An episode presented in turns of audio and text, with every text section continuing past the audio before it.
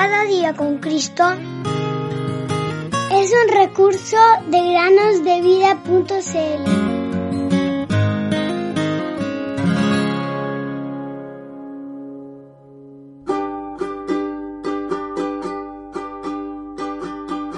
El sembrador salió a sembrar y parte cayó en buena tierra y dio fruto, cual a ciento, cual a sesenta y cual a treinta por uno. El que tiene oídos para oír, oiga. Mateo 13, 3, 8 y 9. Muy buenos días, queridos niños, bienvenidos a otro día más para meditar con nosotros. Bob y Ken eran dos jóvenes misioneros que viajaron a África para hablar del Señor Jesucristo a los indígenas de aquel continente. Avanzar por la sabana no era cosa fácil para ellos. En una ocasión estaban sedientos y muy cansados, cuando por fin llegaron a un pueblo cuyos habitantes gritaban y bailaban al son de unos tambores. Cuando los misioneros le preguntaron si podían pasar la noche allí, los indígenas gritaron, No se aceptan misioneros aquí. Así que Bob y Ken regresaron a la selva y se prepararon para dormir bajo las estrellas. Apenas habían terminado su oración cuando escucharon un ruido. De un salto se pusieron de pie. ¿Habían sido vistos por leones? Sus temores se disiparon cuando vieron a una joven indígena salir de entre los árboles. Llevaba un manojo de madera sobre la cabeza y un recipiente con leche en la mano. Puso la leña en el suelo, dio la leche a los dos jóvenes y se fue.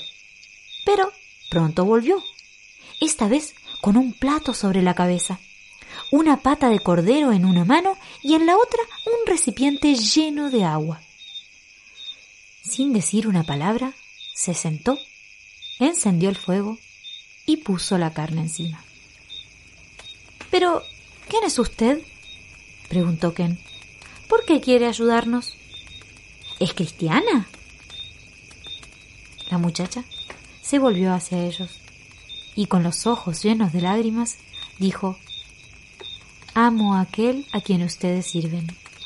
Ahora tuve la gran alegría de dar un vaso de agua para él, como dice su libro. Entonces, los misioneros supieron que se llamaba Mamella. Ella era la única lumbrera del Señor Jesucristo en toda una cadena de pueblos indígenas de aquella extensa sabana. En esos momentos, ella tenía 18 años. Hace algunos años, les contó, fui a una escuela misionera y aprendí a amar a Jesús. Aquí tengo un Nuevo Testamento que mi maestro me dio y se los mostró sacándolo de entre sus vestidos. Pero, ¿cómo puede usted seguir viviendo para Cristo acá, sin ninguna ayuda, sin ninguna simpatía cristiana? preguntó Bob. Mamella sonrió y mostrando con fervor su libro dijo, este es el aceite que mantiene encendida mi lámpara. Es la fuente de la que debo beber. Y sin otra palabra, desapareció en la espesa selva, tan silenciosamente como había llegado. Y los misioneros nunca más la volvieron a ver, ni oyeron hablar de ella. Esta joven era la única cristiana en toda esa región, pero hacía brillar su luz para el Señor Jesús su Salvador. Qué lección para cada uno de nosotros, queridos niños. ¿Y ustedes?